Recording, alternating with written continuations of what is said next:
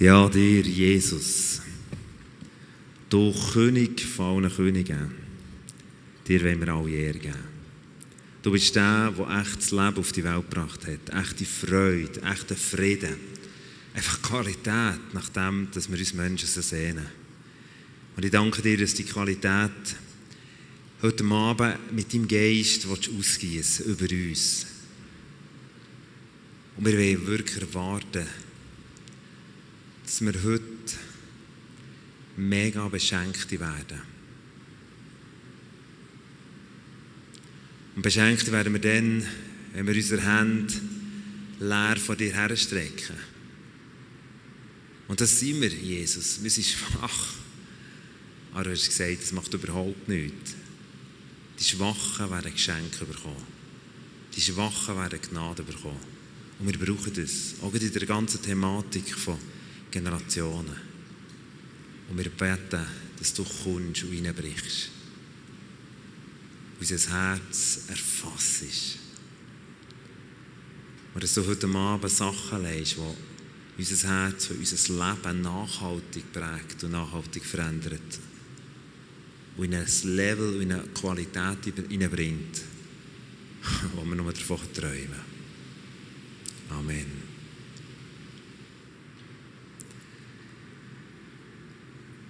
Es ist noch gar nicht so lange her,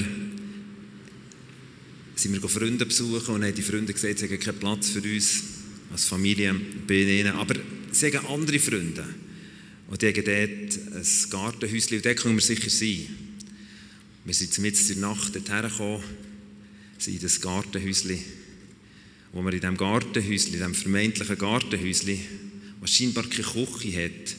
Und darum haben wir uns so vorgestellt, es wird irgendwie so werden wir echt überhaupt genug warm Du übrigens, wegen dem Mikrofon, soll ich es anders nehmen? Also ich habe schon gerne eine gewaltige Stimme, aber mit euch jetzt ein bisschen... so, ist gut, weiterfahren. Ja, das ist schön, dass das... Ja, okay. Ich fahre jetzt mal weiter, sonst sollte mal einer kommen. Gut. Auf jeden Fall haben wir gedacht, oh, du, das wird ja noch kalt, es war noch nicht so warm, gewesen, werden wir in der Nacht an Ranzen frieren. Auf jeden Fall sind wir dort das Gartenhäuschen rein, mitten in der Nacht, wir haben nicht gewusst, wo wie, und haben dort den Lichtschalter angetragen und dachte, boah, ein Kronleuchter. Ich dachte, komisches Gartenhäuschen. Und dann sind wir in diesem Gartenhäuschen ins erste Zimmer und dachten, wow, mega schön, das, wow, und wir, es so sind wir dann. Und am nächsten Morgen erwachen wir in diesem vermeintlichen Gartenhäuschen und haben nebendran eine oberfette Villa. Eine Villa, wie ich es noch gar nicht gesehen habe. Vordran eine Kerne, die ich noch gar nicht gesehen habe. In dieser Ansammlung. Dachte, boah, wo bin ich da hergeraten? Und gleich darauf haben wir äh, die Familie kennen der das vermeintliche Gartenhäuschen mit dem Kronleuchter hat. Und wir herausgefunden, dass das Menschen sind, die wirklich ganz fett viel Geld haben. Ich dachte, wow, wahrscheinlich die Person, die ich persönlich begegnet bin, die bis jetzt am meisten Geld hatte von den Leuten, die ich begegnet bin. Und ich habe gefragt, warum? Warum hast du so einen Reichtum? Warum ist dein Gartenhäuschen mit einem Kronleuchter ausgestattet? Unter anderem. Und der Grund war, weil er gewisse Erfindungen gemacht hat. Erfindungen, die er richtig viel Geld gegeben Und wir haben dann zusammen grilliert, der gehockt und ich seinem Lebenszeugnis oder seiner Lebensgeschichte mega gerne zugelassen. Er hat erzählt von seinem Vater, der so eine Leidenschaft hatte und sein Leben verschenkt hat an den Ärmsten. Wo ihn schon als kleiner Gil gelehrt hat, dass er gross denken soll und dass er, dass er Autorität hat, auch wenn der Vater mal außer Haus ist und wenn er da die Randständigen muss irgendwie umsorgen als kleiner Gil. Und falls irgendetwas passiert, hat ihm der Vater als kleiner Gil gelehrt, wenn er in diesen Momenten muss reagieren muss. Und hat ihm vor allem eins gesagt, hey du, du bist ein Mann mit grosser Vision. Und das war das Erbe, das er von seinem Vater bekommen hat. Und das Erbe war der Grund, warum dieser Mann schlussendlich so gewaltige Sachen sich zutraut hat, bis dahin, dass er gigantische Erfindungen gemacht die heute mächtig tüchtig Geld abgeworfen haben. Der Grund war nicht, weil er ein cleverer Keib ist, sondern der Grund in dieser Geschichte, und ich mit ihm geredet habe, ich gemerkt, der Grund ist das Erb von seinem Vater. Ein Vater, der seinem Sohn von Anfang an gesagt hat, hey, du packst es. Was seinem Sohn etwas angelehrt hat. Angelehrt, wie man durchs Leben geht, wie man glaubt, wie man handelt. Das ist der Grund, warum dass er heute in einem so einem materiellen Segen steht. Ganz viele Freunde von mir in unserem Alter haben ein eigenes Haus. Die allerwenigsten haben das Haus kaufen weil sie genug Geld in ihrem Leben verdient haben. Die meisten von denen haben ein Haus, weil sie ein grosses Erbe haben bekommen. Ein Erbe von ihren Grosseltern, von ihren Eltern. Ein Vorerbe, weil ihre Eltern ihnen schon etwas ausgezahlt haben. Das hat es ermöglicht, dass sie es raus kaufen können. Auch da, auch in dieser zweiten Geschichte von diesen Hauseigentümern sehen wir, wenn du ein Erbe bekommst für dein Leben, dann kommst du in ein neues Level. Auf das Mal wird aus einem mausarmen Bützer ein reicher Mann. Weißt du warum? Weil er ein Erbe hat abgeholt. Aus einem einfachen Typ wird ein Multimillionär. Warum? Weil er das Erbe vom Glauben von seinem Vater hat abgeholt. Oder ich denke an unsere Nachbarin. Unsere Nachbarin ist Rösi. Sie ist alt. Aber die hat ein mega Wissen. Hey, das glaubst du gar nicht. Die war vielleicht nicht die Beste in der Schule. Die ist irgendwo in den Höger oben aufgewachsen. Aber was sie wirklich weiss, ist, die weiss in jeder Situation vom Leben mit irgendwelchen Krankheiten, wenn er irgendwie das Knie wehtut, dann geht zum und dann sagt sie, es gibt da etwas. Und dann geht sie irgendwo zu irgendwelchen Blättern und sagt, wenn jetzt da... So und du denkst, hey, Rösi, warum weißt du das? Wenn du im Garten bist und irgendein Problem hast, kommt das Rösi und sagt, ich wüsste übrigens, wie es ging. Ja, Rösi, sag's besser gut. Ich habe keinen Plan von diesem Garten. Oder? Sagt, das musst du genau so machen. Und ich denke, hey, wenn die Frau mal stirbt und das Wissen einfach weggeht, dann geht mega viel Substanz verloren.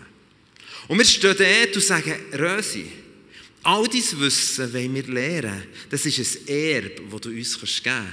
Das Erbe von Wissen bringt uns auf ein neues Level.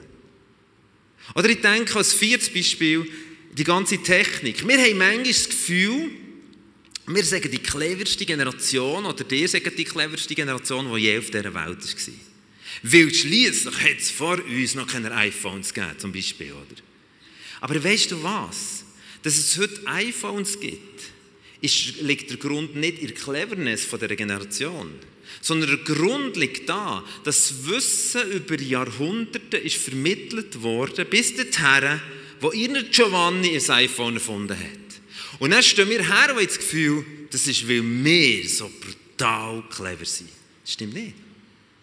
Der Punkt ist der, wir haben verschiedenste Erbgeschichten, Erbsachen, die für unser Leben parat liegen sei es an Wissen, sei es an Glauben, sei es an Finanzen, sei es an Erfindungen, sei es an Entwicklungen.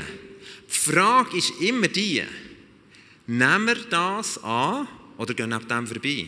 Ich habe mal bei einem Notar gearbeitet. Der Notar hat einen Job, Verträge zu machen und unter anderem hat er dafür zu sorgen, dass Erbschaften sauber verteilt werden. Immer dann, wenn es richtig viel Geld gibt. Dann mit der Notarin geschaut, dann musst du kommen. Und ich weiss noch, es ist ein ganz alter Mann in unserem Dorf gestorben. Das war noch im letzten Jahrhundert. Und der alte Mann ist gestorben und, der hat, und niemand hat geglaubt, dass der ein Erbe hinterlässt. Aber ich dachte, der alte Mann. Ich weiss sogar, in dem, in dem Häuschen, wo er gelebt hat, hat er die letzten Jahre wirklich mehr so ein bisschen vor sich her vegetiert. Unter seinem Bett ist das Holz, das ist im Fall wahr, unter seinem Bett ist das Holz vermodert gewesen weil er immer wieder mal in Nachts verpasst hat aufzugehen, aus Dach getropft hat und mit der Zeit das Ganze verfault ist. Niemand hat sich gekümmert um den alten Mann. Es hat doch, jeder denkt, leck mir, was will der? Und jedes Mal, wenn jemand stirbt, ist die Frage, wo sie da erben? Und ich sage dir, das war ein riesen Bütz herauszufinden, wo, in welcher Generation, in welcher Entfernung es da noch Erben gibt. Wenn die gecheckt hätten, um wie viel Stutz das ging, hätte es brutal viel Erben gegeben. Aber niemand hat es gecheckt. Viele haben gesagt, ah, wir wollen das Erbe auslassen. Das interessiert uns gar nicht, wir wollen das gar nicht. Und damit ist das ganze, der ganze Fluss neben ihnen vorbeigegangen, der ihnen mächtig hat eingeschenkt an Finanzen. Und im geistlichen Leben ist es genau das Gleiche. Gott stellt sich vor als der Gott von Abraham, Isaac und Jakob. Ein Gott, der eine Generation, äh, eine Generation etwas anvertraut, die segnet die nächste Generation und es wird stärker, die segnet die nächste Generation und es wird nochmal stärker. Und verstehst du? Und Gott sieht es heute genau gleich. Gott wird in deinem Leben ein Erbe weitergeben. Und damit nicht ein Erbe von Finanzen oder von, nur von Wissen, sondern ein Erbe von geistlichem Power. Verstehst du, wenn wir das Bibel verstehen, dass die Bibel nicht einfach ein Buch ist, wo irgendwie Geschichte schreibt von ein paar Typen, die früher mal gelebt haben und wir lesen das, sondern verstehen, dass die Geschichte eigentlich die ist im Alten Testament, dass Gott jemandem etwas anvertraut hat und immer dann, wenn das anvertraut zur nächsten Generation ist übergegangen, hat es eine mächtige, mächtige Dimension ausgelöst. Kannst du das nachvollziehen? Im Bereich der Finanzen ziehen wir es nachher. Du denkst vielleicht auch, ja, Pech kann meine Eltern kneten. Ja, okay, ist möglich. Das haben mir mal ein Freund gesagt, ein Freund, der eine Tochter von einem Millionär, von einem Millionär geheiratet hat, hat gesagt, schau Kuno, wenn du arm auf die Welt kommst, kannst du nichts dafür, aber wenn du nach dem Heiraten immer noch arm bist, bist du selber geschaut. das glaube ich nicht. Das ist überhaupt kein Punkt. Aber er hat es auch noch einen Witz gemeint. Fakt ist, ich glaube, dass das Erbe, das du finanziell kannst bekommen kannst, die Bibel redet davon, dass genau ein gleiches Erbe geistlich kannst bekommen Es heisst in den Sprüchen 17, Vers 6, der Schmuck der Kinder ist nicht eine fette Kette um ein Haus. Der Schmuck der Kinder sind ihre Väter. Sorry. Der Schmuck der Kind sind ihre Mütter und ihre Väter. Das, was Gott deinen Eltern oder der vorderen Generation anvertraut hat, das ist der Schlüssel für dein Leben in ein neues Level zu bringen. Wenn ich jetzt verhindern will, dass etwas, das hineingelegt ist worden in eine Nation oder in eine Generation, dass das nicht mehr weitergeht, was würde ich machen? Ich würde so machen, dass jede Generation denkt, sie brauchen die Vorderen nicht. Weil dann starten die armen Keiben nämlich gegen bei Null. Dass jede Generation denkt, ah, was die haben, nein, Mann, ist das verstaubt. Das interessiert mich nicht. Und dass jede Generation echt versucht, auf seinem Level zu laufen und vergisst, dass wie bei den Finanzen er mich reich machen und ein neues Level bringen kann, dass es genau gleich ist, wenn ich von meinen Eltern und von meiner vorderen Generation ein Segen bekomme, dann macht es mein Leben reich und bringt mich in eine neue Dimension. Im letzten Vers vom Alten Testament, und ich glaube, es ist wie ein Schlüssel zum Neuen Testament, heißt es in Malachi 3,24. Ich werde in den letzten Tagen werden ins Herz der Väter zu ihren Söhnen umkehren. Und das Herz der Söhne zu ihren Vätern. Und er heißt es, dass es gibt einen Schutz, damit ein Land, damit ein Land Segen erlebt und nicht Fluch. Kannst du das nachvollziehen? Gott sagt dort in dem letzten Vers, wenn Generationen verstehen, dass sie voneinander abhängig sind und zueinander zurückkommen, wird das im Himmel etwas loslösen, wo die ganze Stadt und die ganzes Land überschüttet wird von Liebe Gottes. Verstehst du jetzt, warum dass manchmal zwischen dir und deinen Eltern, zwischen deiner Generation und der vorderen Generation so Kämpfe sind? Verstehst du, warum dass du manchmal so angeekelt wirst von deinen Eltern und denkst, Mann, sind die antik? Verstehst du, warum dass jemand interessiert ist, dich zu trennen? Hey, ich habe das nicht verstanden. In eurem Alter habe ich gedacht, ich meine, ich habe mega, mega, mega tolle Eltern. Wir sind mir so Vorbilder.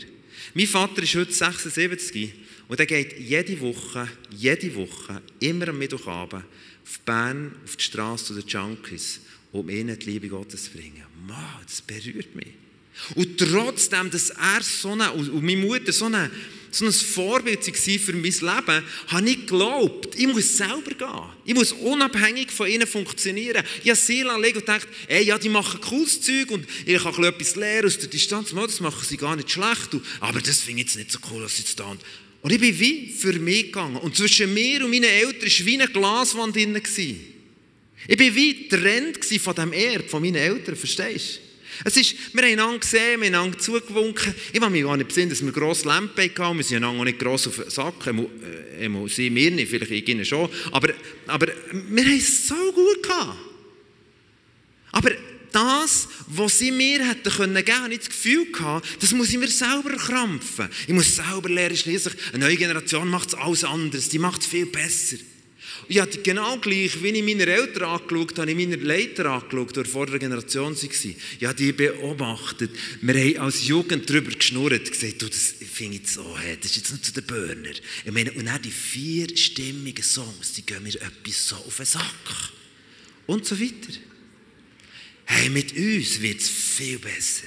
Ich habe nicht verstanden, dass der Schmuck, das, was mein Leben reich macht, und ein Schmuck ist Ausdruck von Schönheit und von Reichtum, oder? Ja, außer du kaufst mir bei Claire's oder so. Aber, aber Fakt ist, das ist ein Ausdruck von Schönheit und Reichtum. Ich habe nicht verstanden, dass mein Schmuck der wäre. Ich habe es nicht verstanden. Ich habe gewunken und, und wir haben zusammen ein bisschen geschaut und ja, wir haben ein bisschen Generationenkonflikt gehabt und zwischen sind wir ein bisschen mehr auf den Sack und zwischen hat man ein bisschen freundlicher miteinander umgegangen.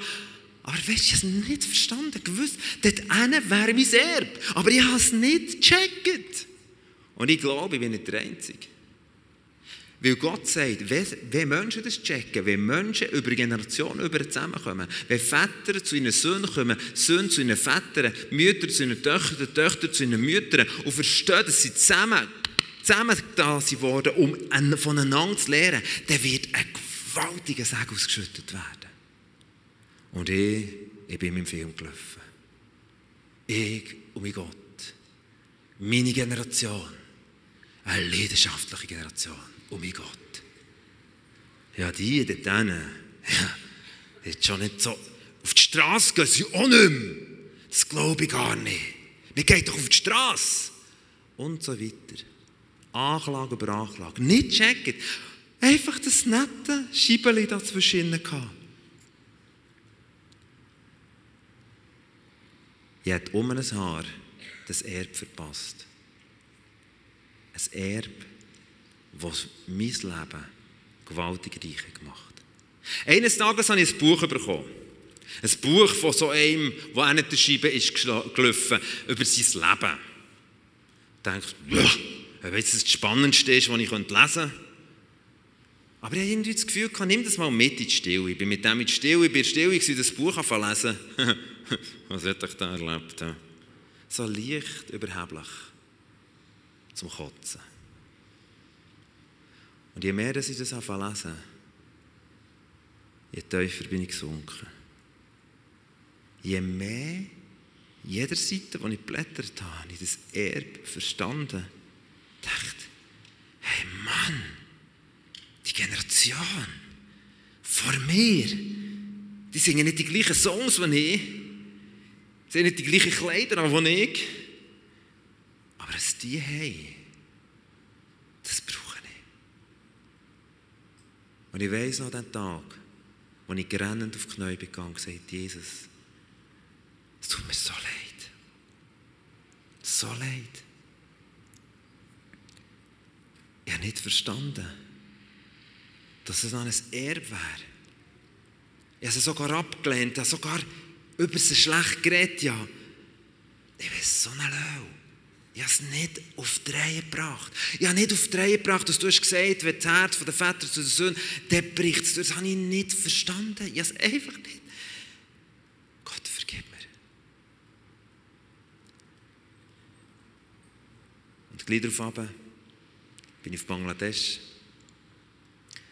Ich stehe am Flughafen, wollte einchecken. Und die im Schalter nimmt mein Ticket und sagt, wollt ihr schon, schon einchecken? Ich sage, ja, ja, es geht ja gleich. Ja, also, erst morgen geht euer Flüger. Ich denke, hä? erst morgen geht mein Flüger. Aber hey, gehe ich nicht mehr. Ich sage dir, ich bin so, ich gehe so nicht gerne fort von daheim. Es ist jedes Mal eine riesige Szene in meinem Herz, in meinen Tränen. Und ich wusste, nein, noch einmal, hey, morgen nochmal die Szene. Ich schaffe es nicht. Ich stehe dort am Flughafen und denke, was Sachen ich? In dem Moment kommt der Gedanke, Leute dem Typ an, von dem, der das Buch hast gelesen Ich lüte dem an. Wir haben einander kennt, wir haben einander zwischen den Scheiben durch angewunken. Er nimmt ab und sagt, ja. Und ich sage, du, wohnst du in der Nähe vom Flughafen? Er sagt, ja, fünf Minuten davon. Du, ist etwas so komisches passiert, ich stehe am Flughafen und weiß nicht, was ich... Äh und dann sagt er, weißt du, was komisch ist? Ich bin heute Morgen aufgestanden und sage zu meiner Frau, du, ich habe nichts in meiner Agenda. Was hat Gott heute vor?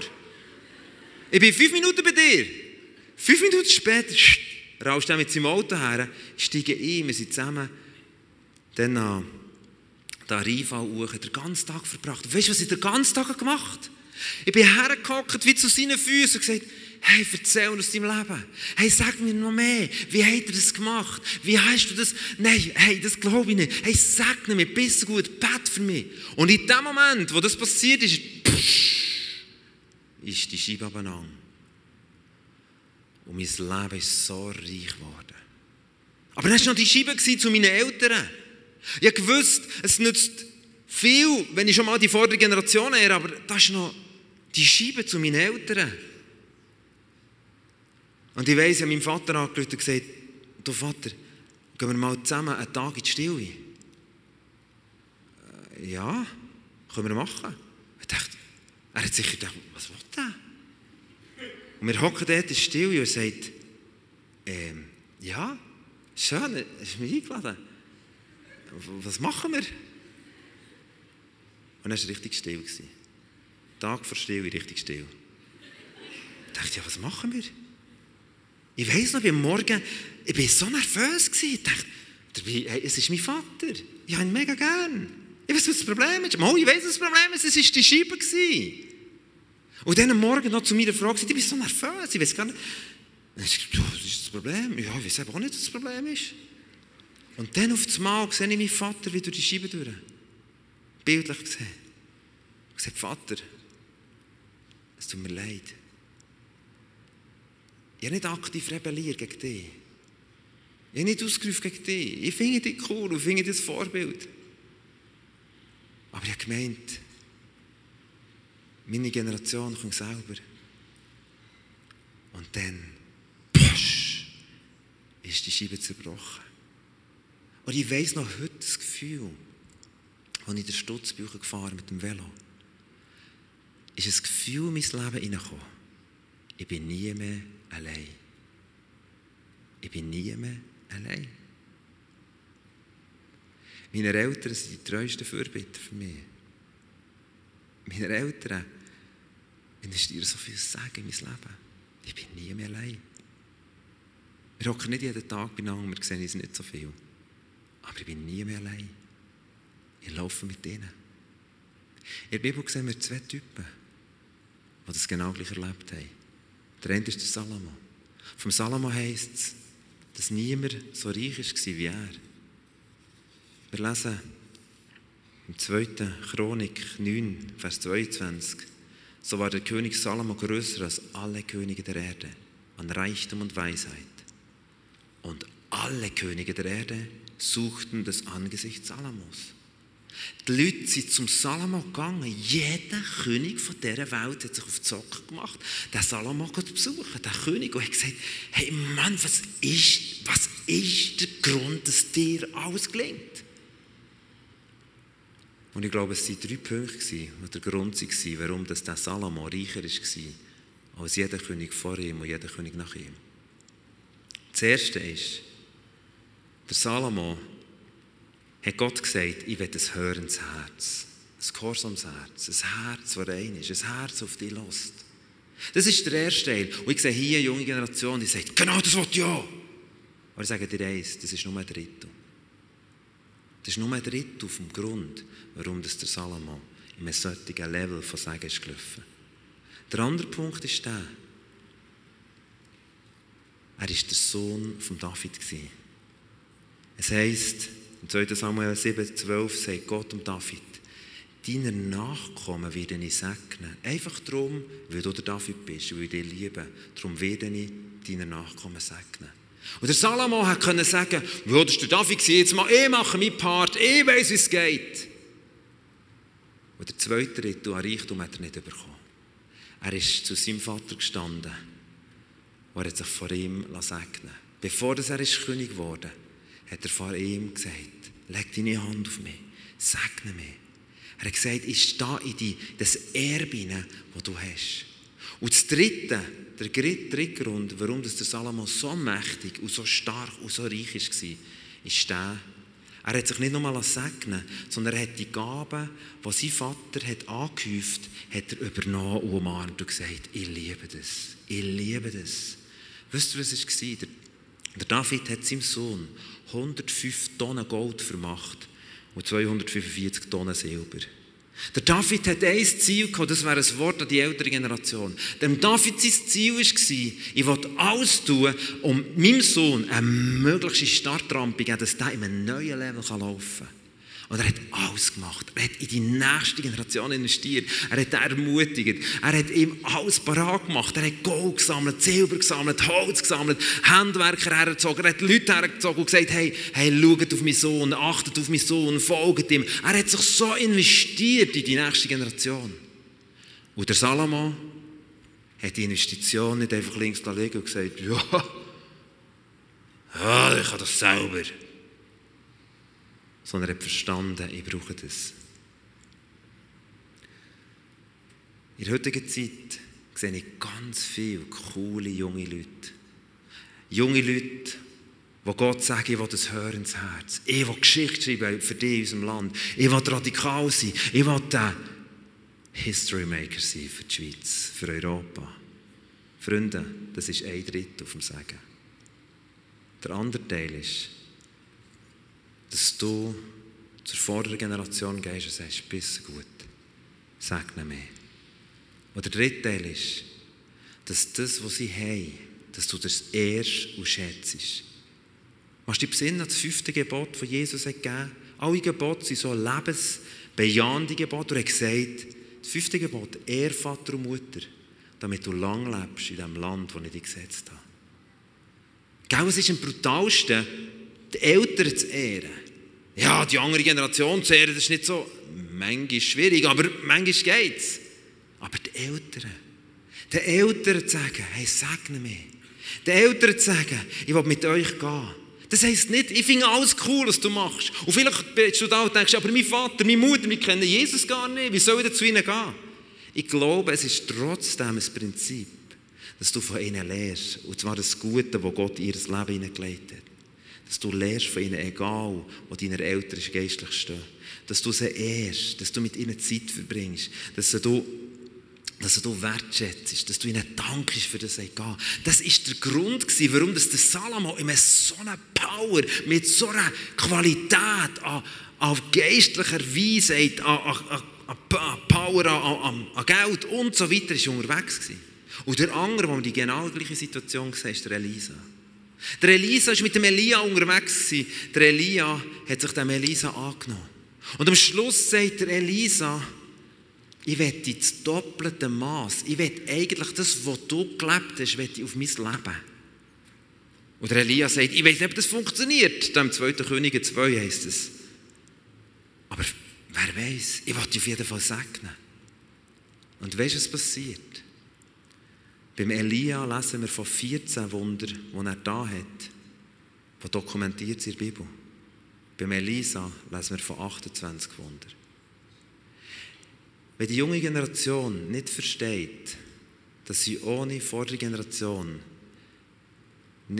dass sie, dass sie ohne das Zusammengehen mit der vorderen Generation nicht unterwegs sind, dann werden sie zwar laufen wie die Pikten, sie werden vieles bewegen, aber es wird keine Nachhaltigkeit haben. Der Power vom Reich Gottes drückt sich dort aus, wo Generationen miteinander unterwegs sind. Und das ist umkämpft. Und auch Kampf ist nicht mit den Liederbüchern, sondern der Kampf ist in deinem Herz. Der Kampf ist dort, ob du das ehren willst. Weißt, es gibt viele Sachen in unserem Land. Ich meine, dass wir heute da sein können, das haben wir eigentlich den Täufer zu verdanken. Der Täufer, der um in Reformation sind aufgestanden und gesagt, wir lassen uns nicht nach Nächten von der Institution. Hey, die sind auf das Brutalste während 200 Jahre verfolgt worden. Das ist eigentlich der Vorbote der Freikirche. Wir können sagen, das ist eine alte Geschichte, ich eben dann. Oder wir können sagen, das ehren wir. Hey, was die da, Gott, segne wir mit dem Sagen, mit dieser Radikalität. Für mich das bedeutet, als ich das verstanden habe, bin ich auf Bärenzwil in eine Hölle, wo die Täufer sich gesammelt haben, weil sie verfolgt wurden. Ihre Hütten sind verkauft worden. Sie sind Tausende, sie sind geflüchtet, umgebracht worden, geköpft worden, was auch immer. Und dort war eine Hölle, wo man weiss, dass sie sich versammelt haben und Lieder ihrem Gott gesungen haben.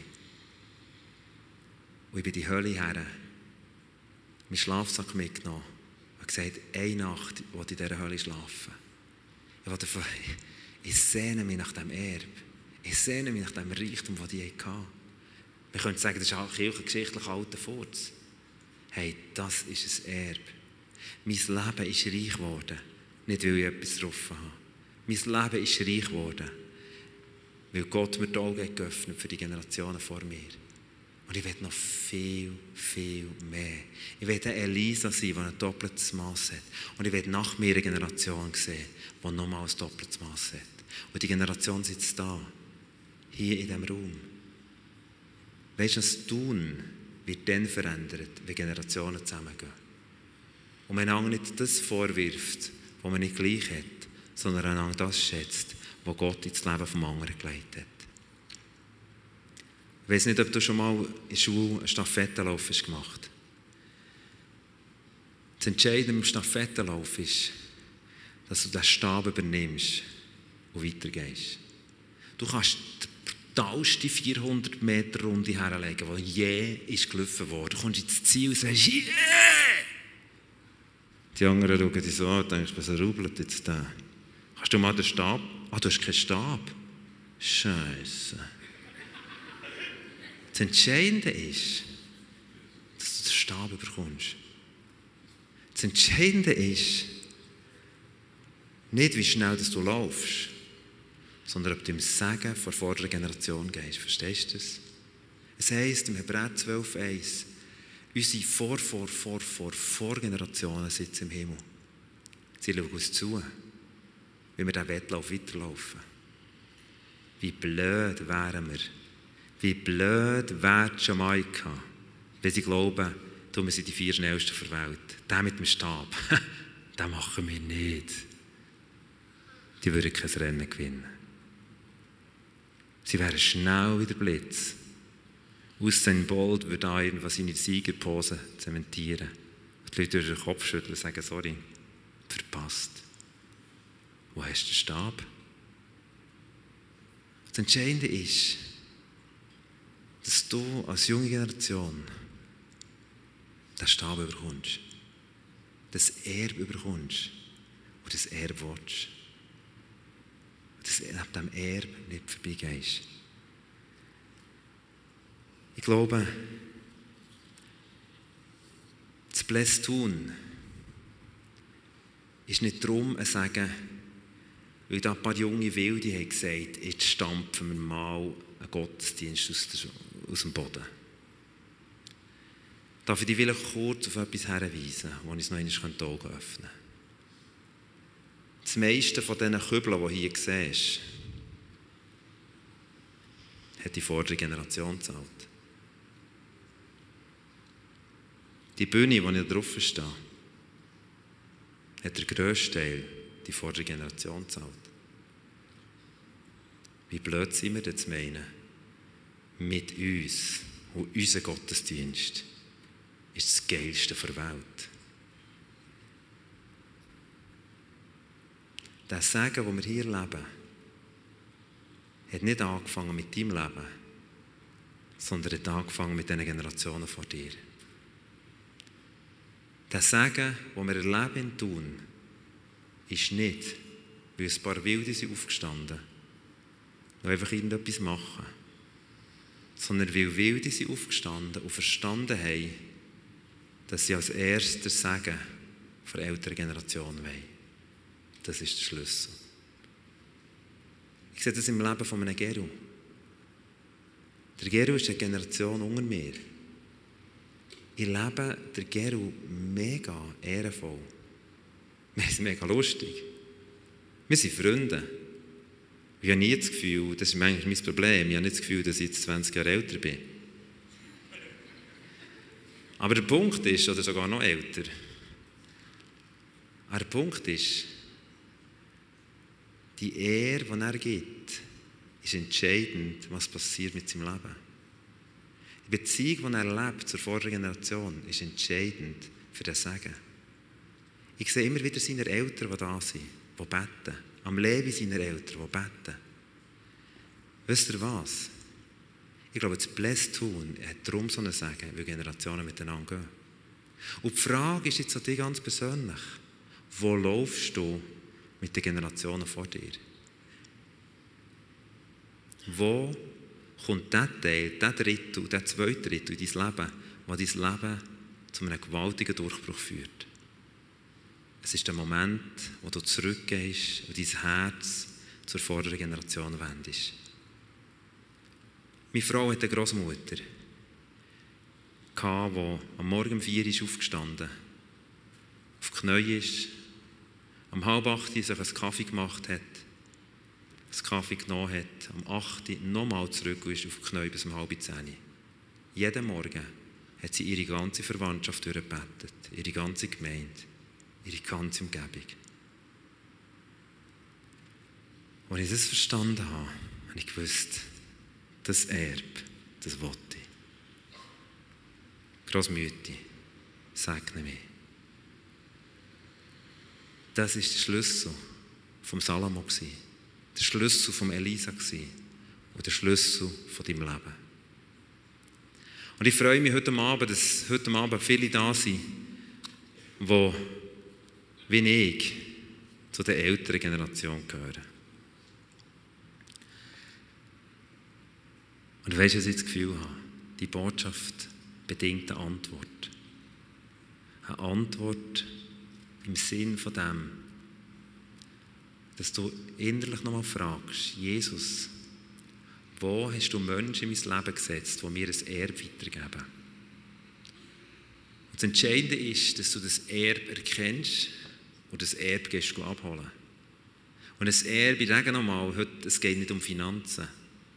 Das ist so etwas von nicht nachhaltig Finanzen, sondern es geht um ein Erbe, was Gott in das Leben hineingelegt dass du das bekommst.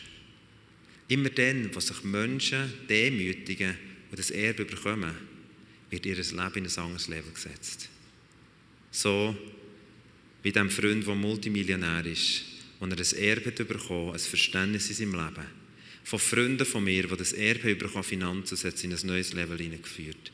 Und wir das Erbe bekommen an Wissen von unseren Nachbarn, führt uns in ein neues Level hinein, von Wissen, wie man mit dem Garten und mit der Natur umgeht. Verstehst du? Genau das Prinzip wird Gott dir geben. Der Schmuck von deinem Leben sind deine Eltern, die vordere Generation. Und gell, vielleicht kämpft jetzt etwas in deinem Herzen, und du denkst, aber meine Eltern, wenn ich einen Vater hätte wie der oder dieser, ja, dann könnte ich das auch glauben. Ich glaube, dass Gott in dein Leben eine vordere Generation gesetzt hat, die dich wird segnen Such die Beziehung zu deinen Eltern, wenn das möglich ist. Aber such die Beziehung grundsätzlich zu dieser vorderen Generation. Segne sie. Ehr sie. Und zum Schluss, für all die Menschen, die da sind, die sagen, hey, ich habe gar keine Beziehung zu Jesus. Ich bin ja gar keiner von denen, wo, wo er, ich, ich weiß nicht, ich,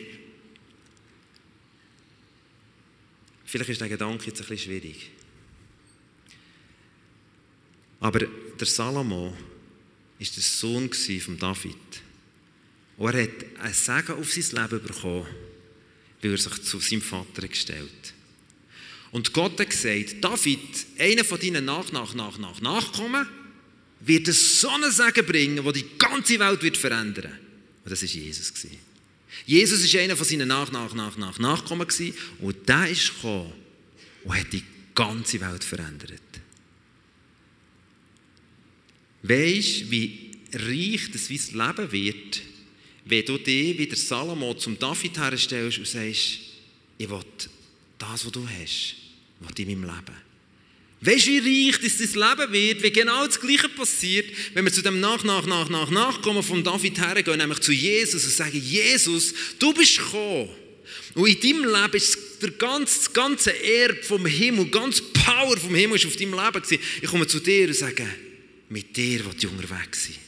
Von dir will ich mein Leben prägen. Von dir will ich lernen. Als ich das gemacht habe, ist mein Leben von so hochgeschnallt und gemerkt, jetzt kommt, jetzt kommt die Liebe Gottes in mein Leben, der Frieden, die Freude, all das, was nachdem ich mich gesehen habe.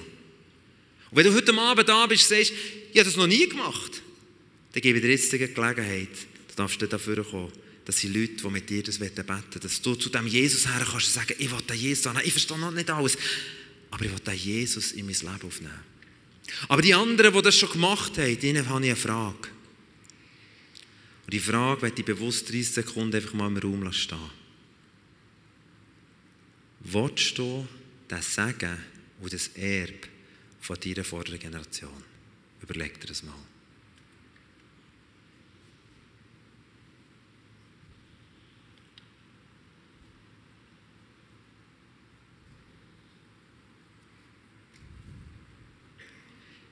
Bitte Band, dass sie vorkommt.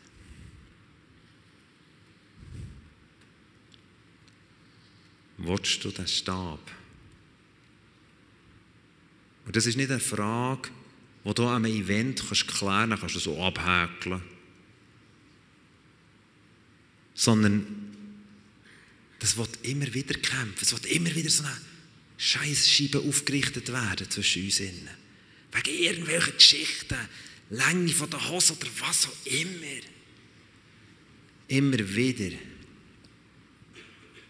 Und die Frage ist nicht, heute Abend kannst du anfangen, durch die Scheibe durchgehen und die Scheibe wird zerbrochen werden. Wenn du sagst, ich will das sagen. Ich will die Stafettenstab.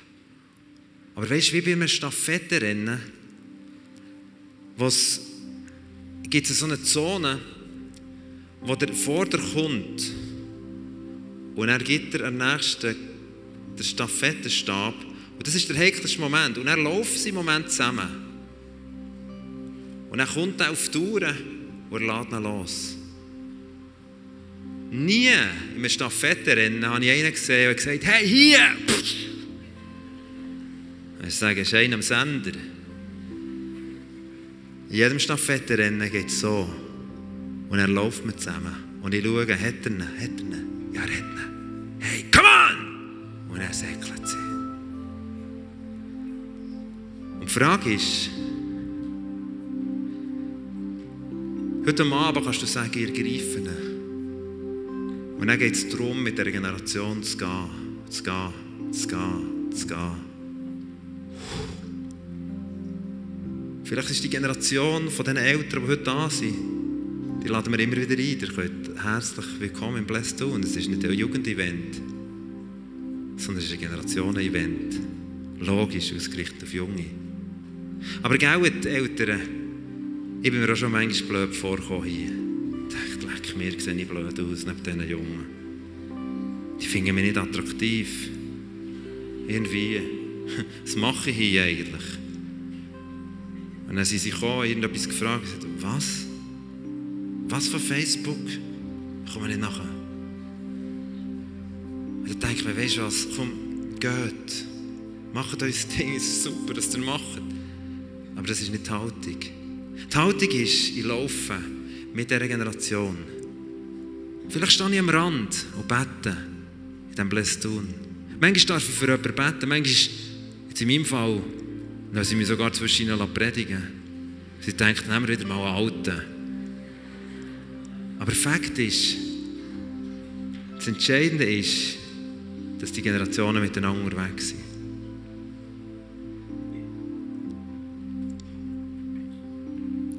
Jetzt bitte ich all die, die über 35 sind, aufzustehen.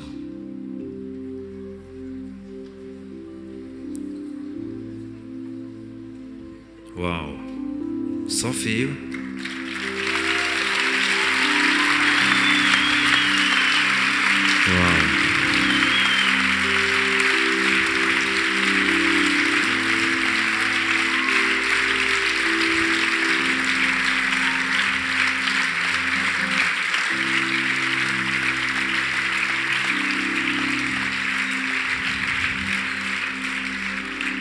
Und wenn du dich forderst, bleiben nur stehen. Gell, mir kommt es ein bisschen blöd vor, aber das, das müssen wir irgendwie aushalten der älteren Generation. Das ist unser Teil. Und all die, die sich hier entschieden haben, ich will das Erbe, ist der erste Schritt, dass du aufstehst jetzt, dann, wenn ich es sage, und zu jemandem von diesen Herren gehst und denen einfach nur mal gehst, Merci sagen. Merci sagen für das, was sie leben, für das, was sie beten, für die Kübel da, für den Beamer. Sie sehr kalt, wahrscheinlich, der größere Teil. Wir werden Zeit haben, wo diejenigen, die sagen, ich will heute an Jesus, ich will heute das erste Mal oder ganz neu zu Jesus kommen, die dürfen während dieser Zeit jetzt dafür kommen, zu dem Kreuz. Das ist das wichtigste Erbe, was es gibt, mit Beziehung mit Jesus zu haben. Und die anderen laden ein, zu jemandem herzugehen. Und vielleicht könnt ihr euch dann noch verteilen. Die, ja, wobei das ist schwierig. Nein, nein, das müssen die Jungen handeln. Dass ihr hergeht. Schaut, dass niemand von diesen 35 plus Leuten alleine steht. Geht ihnen danken. Und dann bitte ich, die 35 plus, legt eure Hände auf, auf die Leute und segnet sie. Das ist der Anfang von dem, dass du das Erbe bekommst, das dein Leben in ein neues Level hineinführt. Darf ich bitte aufzustehen und das jetzt zu machen? Und ich bitte dich, Heiliger Geist, dass du in diesen Momenten Herzen verbindest. Dass du Neues schaffst. Dass das Erbe, das du hineingelegt hast, in eine Generation sich multipliziert. Und während dieser Zeit ist da vorne das Kreuz, das sind ein paar Leute, die dich gerne in Empfang nehmen, wenn du sagst, hey, ich kenne den Jesus nicht. Dann darfst du jetzt dafür kommen. Und da, wo viele um eins herumstehen, hinter hat so viele gehabt. Es kann nicht sein, dass 20 um eine Person herumstehen. Verteilt euch.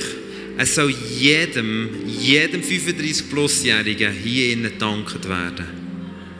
Und ich bitte an die Leute, bitte segne mich. Segne mich. Wenn ihr die Bitte auf dem Herzen habt, dann sagt es dieser Person, dass sie euch segnet.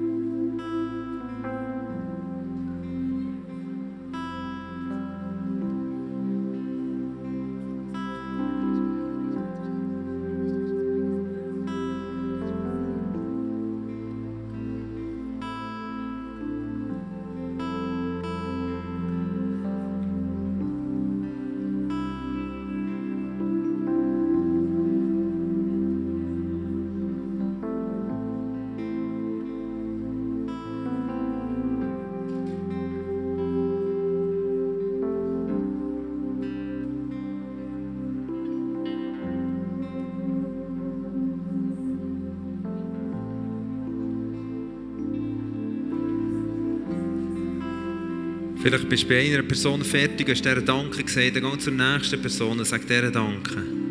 Lass dich segnen. Lass dich diesen Moment genießen. Suche die Leute, die plus 35-Jährigen.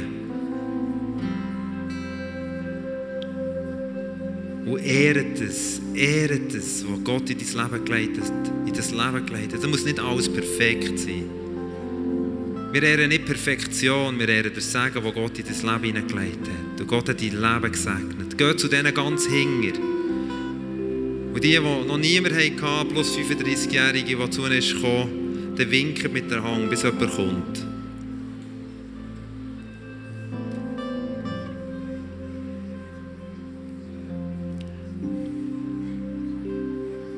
Und ich segne speziell auch die, die nie Vater und nie Mutter hatten oder nur oder das Gefühl hatten, ich habe das nicht erlebt. Segne die junge Generation mit dem, dass ihr Herz sich wendet zu den Vätern, zu den Müttern.